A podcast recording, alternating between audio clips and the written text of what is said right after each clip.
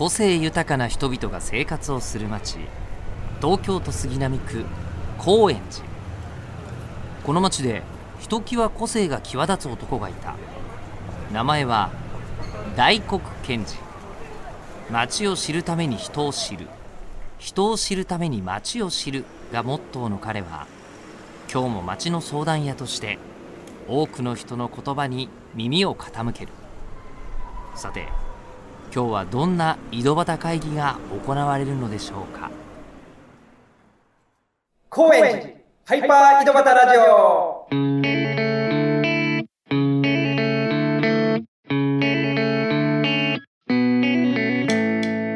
どうも町の相談屋大黒賢治です。毎回僕の愛する町東京高円寺の魅力をこの町に住む人々を通してお伝えしているこの番組ですが、えー今回も1994年にオープンした高円寺の音楽スタジオサウンドスタジオドム代表の白石義清さんをお迎えしております。えー前回はねドム設立のお話から、まあ、白石さんが考える高円寺という街とかその思い出とかをあの伺っていきました。ドムスタ僕は通称ドムスタって呼んでるんですけどやっぱりあの前回も思い出を語ったんですけどもぱりねドムスタはその前頭貸しのパーティーが、まあ、これまでその人生の中でその印象に残ってるパーティーっていうと初めての、えーフジロックとかあとローライフっていう2000年初頭にあった伝説的なフェスティバル。それから去年行ったバーニングマンっていうアメリカのネバダの砂漠でやってるフェス。それと匹敵するぐらいドムスタジオの初めてのパーティーはもうマジで食らってもうなんか衝撃すぎたんですよね。お酒がなぜか回ってくるんですよね。なんか受け入れられてるしそしてなんか突き放されてるというか謎の空気。とにかくここは日本なのかここは 存在していいのかっていうそんな感じだったんですけどそんな感じで僕もあのドームスタジオに育てられた、えー一人であります。今回はえーそんなサウンドスタジオドーム白石さんが温度をとって6月まで行われていたクラウドファンディングのお話を中心に伺います。非常に印象的なクラウドファンディングプロジェクトだったなと思うんです。いろんな人の印象に残ったかなとも思っています。さあそれではこの後サウンドスタジオドムの白石さん登場です。高円寺ハイパー井戸端ラジオ。高円寺ハイパー井戸端ラジオ、えー今回のゲストも前回に続いて高円寺にある音楽スタジオサウンドスタジオドム代表白石義清さんですよろしくお願いしますよろしくお願いします。さて、今回はですね、その6月29日まで行われていたクラウドファンディング To be continued 高円寺についてたっぷり伺っていきたいと思います。はい。まずこのクラウドファンディングのプロジェクトは、まあどんなプロジェクトなんですかっていうことをお伺いしたいです。あ、えっ、と、まあ、高円寺、まあ、来たことある人だったらわかると思うんですけど、あの、まあ、すごい個性的なお店がいっぱいあって、あのーそういう街の文化を、あの、コロナであの途切れさせたくないなっていう思いで、あの、動き始めました。それを始めようと思ったきっかけっていうのはどういうものことだったんですか？まあ、正直言うと、まあ、あのー3月31日に僕、スタジオでこう、あの、お客さんすごい減ってきてどうしようかってこう、結構悩んでたんですよね。そしたらその時お客さんの一人から、まあ、ドムさん、クラウドファンディングやったらどうですかって言われて、うん。ほんで、その時、いや、まあ、あんま正直考えてないねっていうふうに答えたんですよね。うん。ただその人が、あの、であれば、あの、もし、トムさんでやるのが嫌だったら、あの、他のお店とかと一緒にやったらどうですかっていうふうに、さらにこう、言ってきたんですよね。で、うんその時に、あ、それだったらいいかなってなんとなく思ったんですよね。ううん。うんちょっと自分でもその後なんで自分そういうふうに答えたんだろうっていうの結構自問自答したんですけど、あだからお客さんから、まあ、あの、ね、やったらどうですかって言われたのが最初のきっかけですね。うん。ーバックグラウンドとして、はい街を周遊する企画はい。なんかもやってらっしゃったと思うんですけど、はいはいはい。うん。そこの話もちょっと伺っていいですか？ああ、そうですね。まあ、やっぱりそれがあったからなんですよね。あの、僕もともと、あの、この街の、あの、音楽マップっていう地図を作って、で、その地図作っていく途中で、あの、何店舗からか、あの、これだけお店あるんだったら、なんか音楽フェスみたいのやりましょうよって言われて、すいません、ちょっとその時も、え、俺嫌だよって思ったんですけど、思ったんですけど、でもなんかこう、何店舗からか同じような話が来たんで、あ、じゃあやりましょうかって言ったところですかね。うんそこでまた街の景色を再確認するというかいろんなお店があっていろんな人がいるなっていうことを、まあ吉清さんは自分の目で見てはい。その魅力をまた人に伝えるということを、うん。まあなんか使命のように感じていったのかなっていうのを僕はまああの隣で近くで見ていて思ってたんですけども。はいまあ、使命っていうか、あの、行ったらわかるんですけど、すっごいいろんなお店あるんですよ。これ、あの、実は、あの、20年間高円寺で仕事してるんですけど、全然知らなくってうん、あの、僕、本当お酒も飲まないんで、バーに行ったのも、本当地図作りがきっかけで初めてだったみたいな感じなんですけど、まあ行けば行くほどみんなが好き勝手な方向に、あの、いろんなことやってるんですよね。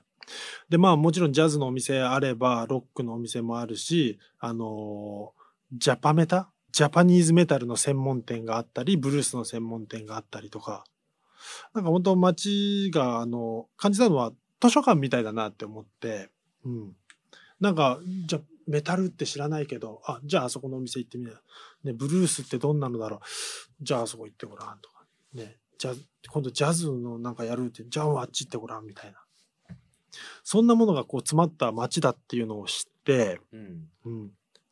これはと思ったんですよね。ううんん。あ好き勝手にみんながやってるからこそ、マップを作るとか周遊イベントをやるとか、えーこのクラウドファンディングで一致団結してやるっていうのが、うんすっごい大変で難しいだろうなっていう印象が僕はあったんですけどあそれをこう凌駕してやってしまえたというかそこって何だったんですか？ーいやー、なん、これまた、先週の話つながってくるんですけど、考えてないんですよ、最初に。よし、やるみたいな。はい。そうですね。そこで動き始めちゃったんですよ。実際どうでしたか、今回はね、でも、最初に行ったのが、バー長州力っていうお店で、はい。で、そこ行ったらいきなりそこの店主の長州が、あの、僕クラウドファンディングめっちゃ得意っすよって言われて、うおーって言って、いや、こういうことやろうと思ってんだけど、つったら、やりましょうやりましょうって、すぐ乗ってくれて、んで、あの、その話を最初声かけてくれた人に持ってったら、あ、よかったですね、つって、明日一緒に行きましょう、つって、行ったんですよ。そしたら、白石さん、昨日の話やめましょうって言ってきて、えーっつって、もうむちゃくちゃでしょ、この街。僕得意だからやろうって言って、次の日行ったらやめましょうっつって。うんでもよくよく話聞いてると、もっと、すあの、お店集めてやるんだったら違うやり方の方がいいんじゃないかってすごいしっかり考えてくれてて。で、まあそのクラファンっていうのとその人のアイデアっていうのを2つミックスしながらいろんなお店回ったんですよね。うん。ただ今回は実際にやっぱやってないお店がすごく多かったんで、あのー僕、いろんなお店地図作ったんで、あの、連絡先してたんで、あの、一斉に全店舗に、あの、メール送ってこういうことやりますって言ったんですけど、あの、返事返ってきたところは、やっぱりいつもより少なかったですし、あと、まあ、街歩いてみて、あの、声かけたら、声かけてみようって思ったライブハウスとかも、早々に閉まってたんですよね。うんうん。だからこう、ちょっと大変だったですけど、ただ空いてる店は割とこうね、あの、みんなそういうんだったら、あの、協力させてくださいっていうふうに言ってくれたんで、は要はたくさん集まったっていう印象ですけど、い。はい。えー参加店がはい。もっと声をかけてもっと大きくやりたかったイメージを持ってらっしゃったってことですいやね。まあ、そうなればよかったですけど、うん、なんかこう、どのお店を選んでっていうことはできないんで、うん。うん。なるほど、はい。もう全高円寺でっていうイメまあ、ージなったらな持ったでっていうところだったですかね。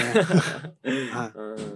まあなんかチームとしてその参加店がはい。こう一致団結してやってるっていう印象がすごいあの持ってたのがまた高円寺ってこういうことできちゃうんだみたいな希望につながった感覚が僕らは見てて思ったんですけども。やってる側はどうでしたか？その一緒に進んでいく感じっていうのは。いや、ありましたね。うん。結構何回も心折れそうになったんですけど、うん正直。でも、あの、お店の人のね、あの、応援してくれる、なんかメッセージくれたりして、それに救われながらもう本当、それまとめていくっていうのが、なんかやっぱ、なんとか形にしなきゃいけないなっていう。参加点だったり、はいえー支援者の反応とか、はい。えーその中からこう吉清さんが気づいたこととかいや、言葉の力すごいなって思って、言葉の力、はい。まあ、さっきも話したんだけど、もうすごいこう、自分で落ちるんですよ。今日みたいに雨の日だったりすると、もう一人でいると。ただそこでね、ふとメッセージ来て、それがもうなんか、ものすごいそれで元気になるっていうか、うん。元気になるんですよね。で、なんか、変な別に薬飲んで元気になるのと違って、言葉の力ってなんかなんだろう、副作用もないし、ねうん翌日、ね、変なだるさもないし、とか。確かに、はい。いくらでも他人のことは元気にさせてあげられる分だけした方がいいですよね。いやね。うん。クラファンについてもうちょっとあの具体的にお伺いしたいんですけど、はい。えっ、と支援がまず、はい。えー募集はもうすでに終わっていまして、はい。えー支援者数605人、はい。えー支援総額535万はい。4179円、はい。で目標の500万円を達成したと、はい。はい、リターンとしてはどのようなものがあったんですか？えっ、と、まあ、T シャツだったり、トートバッグだったりっていうのはあるんですけど、僕らがやっぱ力入れたかったっていうのは、あの、周遊のパスポートっていうのがあって、クラウドファンディング終わってから、あの、支援者さんの方に、あの、スタンプカードみたいのを送るんですよね。うん。で、それが届いたら、あの、そのパスポートを持っていろんなお店回ってスタンプをしてもらう。うん。まあ、僕がこの高円寺で見た景色を他の人にも見てもらいたいなっていう、そういう仕掛けがまず一つリターンとしてあはい、ります。ううんん。あの集まった支援金はいはどのようにこう運用していこうっていうのがあるんでしょうか？そうですね。あの、これは、あの、必要経費差し引いた分を全店舗で分配するって感じですかね。これ分配するって言った時結構他の人から、あの、いろいろ言われたんですけど、ね、他、高円寺で他のクラウドファンディングやってる人とかもいて、ではい。僕らがこういう形でやりますって言った時、その人から連絡来て、分配するって大丈夫なんですかって言われて、逆に、え、みんな分配しないんですかって聞いたら、いや、だって絶対喧嘩になるじゃないですかって言われて、ね、その、すごい積極的に協力してくれる店、ちょっと消極的な店とか、絶対差が出るはずだから、うんそそれで、あの、どう、ね、公平性保つんですかとかっていうのを聞かれたり、あと別の、ちょっと取材を受けた時も、こういうみんなで分配するっていうのは初めて聞きましたって言って言ってましたね。大体なんかあの、お食事券とか、なんか10%サービスとかっていうのがあるみたいなんですけど、ただなんか参加店全然何も言わなかったですね。あ、ありがとうございます、みたいな。ね。うん。なんかそのそういう壁を越えたクラウドファンディングのイメージというか、うんあのプロジェクトの価値っていうのが僕は感じていて、はい。公平不公平とかじゃなくて、うんリターンがどうこうじゃなくて、うんとりあえず To be continued 高円寺、うん西武高円寺っていうことに共鳴して、うん。そこにこう支援するし、はでそれはこうみんな思いが一緒で、はい。やれる人がやればいいっていう、うん。なんかね、一体感がとにかく強く感じたんですよ。うん。うん。でもその中で、吉清さんが、ある種孤軍奮闘しながら、孤独とはい。みんなとこう協力することとこう行き来しながら、は戦ってる姿勢っていうのもまた結構胸を打つものがい ありましたね。うん自分では分かんなかったですけど、でもうんまあ、そう、思い返してみればそうですね。今後はどういう動きをしていきますか？えっと、このクラウドファンディングっていうか、まあ、to be continued っていうプロジェクト自体が、そのクラウドファンディングと、あともう一個、あの、EC サイトっていうのを作ったんですよね。その、あの、二つが並行して進んでて、で、今後は、あの、コインズの魅力、まあ、一店舗一店舗の魅力をもっと伝えられるのがその EC サイトの方だと思ってるんで、そっちを見てもらえると、あの、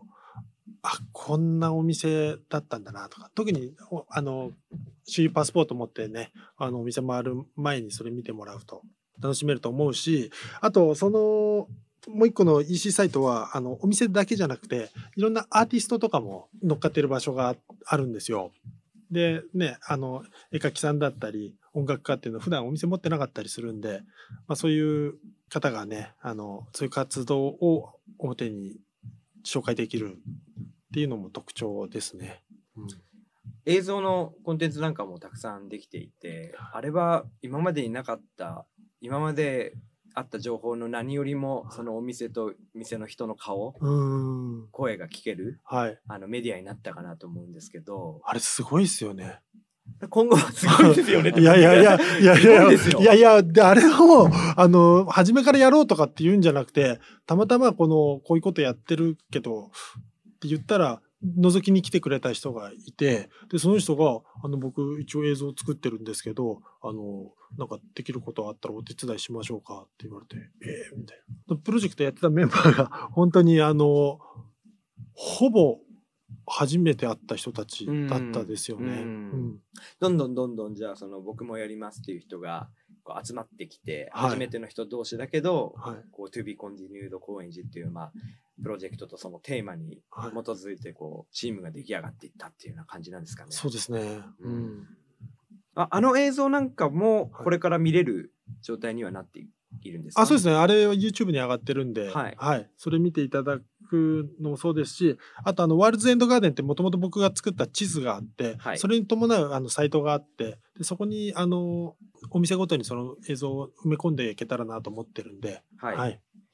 じゃあちょっと番組の最後にはい。また、えー、と検索ワードとか URL なんかをあのお伝えできればなと思います。さて、えー白石さんにさまざまな話を伺ってきました。えー僕はあのこの番組でもね、えー町の相談屋っていうのを名乗っておりまして、はいえー普段の活動ももう完全に高円寺の相談屋さんとしてはいの活動してるわけですけども、えー最近なんか相談事あります？あの、二つあるんですけど、はい。まあ一つは、あの、サブスクって大黒さん言ってるじゃないですか。はいはい。ちょっとそれ、すごく聞きたいなと思って、はいなるほどうんはい。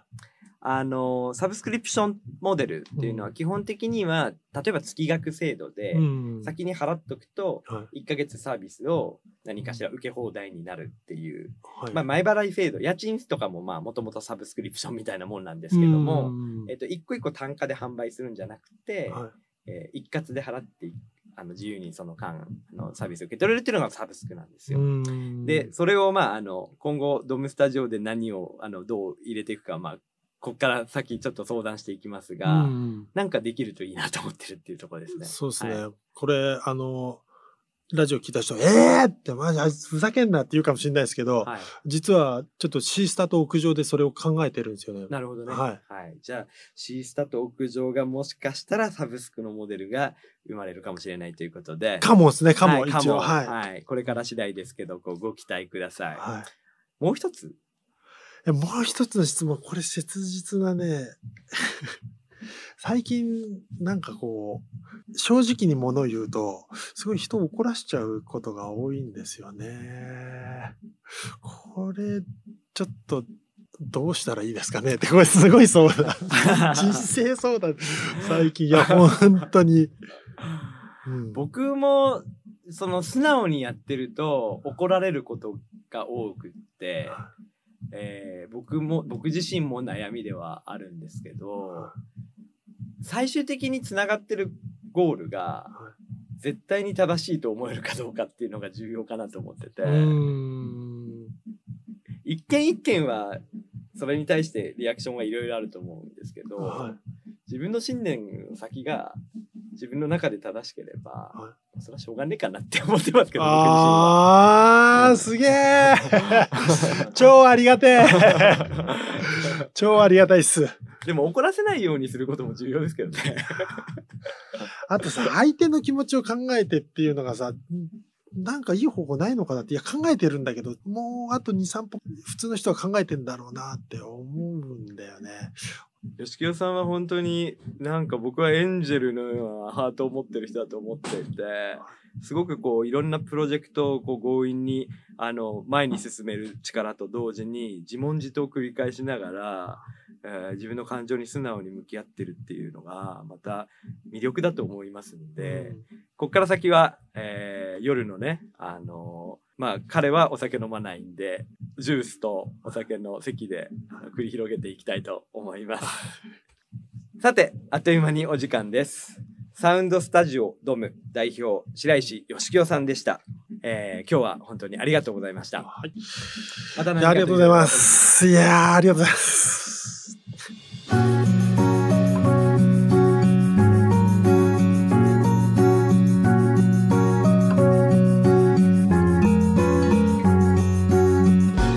さてエンディングのお時間です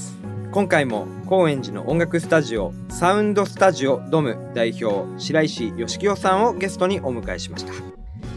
えー、まあ義清さんと話してるととにかくどんどんその純粋な気持ちになってきてとにかくこの人も勢いと衝動でやってここまでこうことを起こしてるんだから俺だってもっとやらなきゃいけないなってなんか素直にそういうふうに思わせてくれるパワーがなんか知らないけど引き作る魅力がある人なんだと思うんですね。えー、高円寺の名物キャラクターの一人に認定したいと思います。サウンドスタジオドムについてはインターネットで高円寺スペースドムと検索してください。えー今日お話ししました、え To be continued 高円寺のプロジェクト、えーそこから派生する、えーいろんな情報ですね、えー EC サイトなんかもここからリンクで飛べるようになっておりますそれでは今回の白石さんのお話を一句にまとめましょう。こちらです。天然育ち天然仕込み。ピュアなカオスの交差点。さてそれではそろそろお時間です。お相手は町の相談や大黒賢治でした。